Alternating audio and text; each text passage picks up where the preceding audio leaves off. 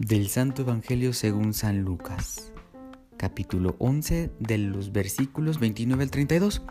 En aquel tiempo la multitud se apiñaba alrededor de Jesús y éste comenzó a decirles, la gente de este tiempo es una gente perversa.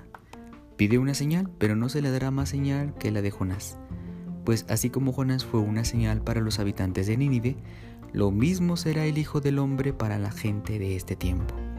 Cuando sean juzgados los hombres de este tiempo, la reina del sur se levantará el día del juicio para condenarlos, porque ella vino desde los últimos rincones de la tierra para escuchar la sabiduría de Salomón, y aquí hay uno, hay uno que es más que Salomón. Cuando sea juzgada la gente de este tiempo, los hombres de Nínive se levantarán el día del juicio para condenarla, porque ellos se convirtieron con la predicación de Jonás, y aquí hay uno que es más que Jonás.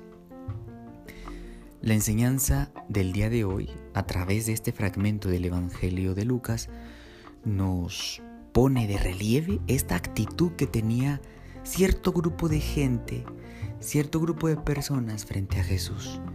Ellos veían la manera de hacerlo equivocarse y además trataban de, manipularlo pidiéndole signos, pidiéndole milagros, prodigios, pero sin creer realmente en él le pedían a conveniencia personal. La fe en Jesús va más allá de un signo, va hacia la escucha de la palabra del Señor, para que el corazón que escuche la palabra pueda ser el instrumento ideal para poder propiciar un milagro, en donde quiera que Él esté. Entonces la invitación del día de hoy, en este fragmento del Evangelio Lucano, es la siguiente.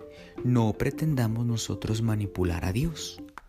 No le exijamos a nuestro Señor. Mejor escuchémoslo para que en nuestro corazón esa escucha propicie la fuerza del Espíritu y podamos ser los mejores instrumentos para hacer los milagros que muchos podrán ver del amor de Dios, de la misericordia de Dios, a través de su propia comunidad, a través de nosotros mismos, como hermanos, como iglesia. No lo manipulemos, escuchémoslo.